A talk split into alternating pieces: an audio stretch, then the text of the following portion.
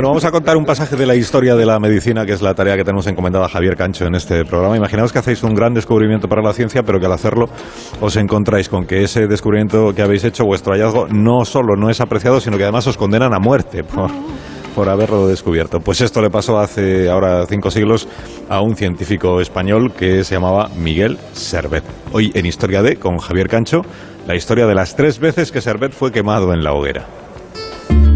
La hoguera, la hoguera, la hoguera, la hoguera tiene, qué sé yo, que solo lo tiene la hoguera.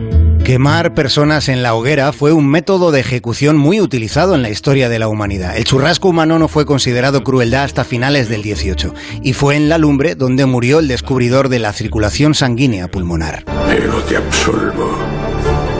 In nomine Patris et Filii et Spiritus Sancti.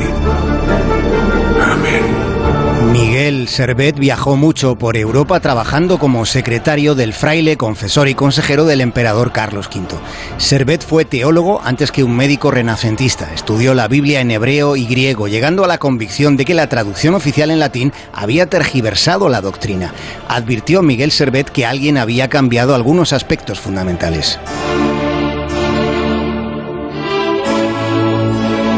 Fue de los primeros pensadores de los tiempos modernos en plantear el derecho de cada uno a seguir su propia conciencia y expresar sus propias convicciones. Con algo más de 25 años y después de haber publicado varios libros cuestionando el dogma cristiano de la Santísima Trinidad, Servet, perseguido por la Inquisición, tuvo que cambiar de nombre y de vida y se puso a estudiar medicina en la Universidad de París. Les recuerdo a todos los presentes que están obligados por su voto de obediencia y bajo pena de ser excomulgados, a ayudar al inquisidor en su dolorosa cruzada contra la herejía.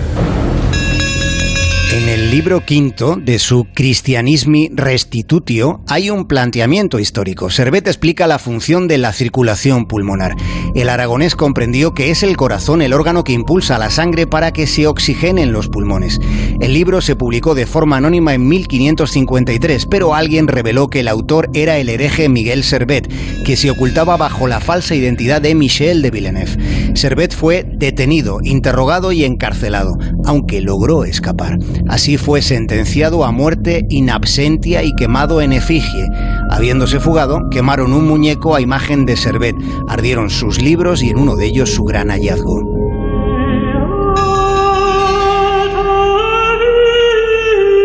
Meses más tarde fue denunciado por el mismísimo Calvino. Servet alegó que el gestor de la Reforma Protestante había hecho falsas acusaciones, pidió justicia, pero tras rechazar la existencia de la Divina Trinidad fue condenado a muerte.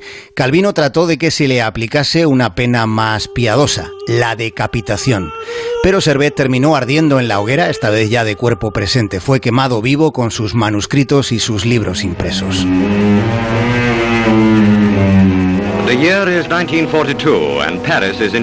Y sería quemado una tercera vez, en 1942, cuando el gobierno francés colaboracionista con los nazis consideró que la escultura dedicada al médico era un monumento al pensamiento desviado. La estatua fue fundida al fuego.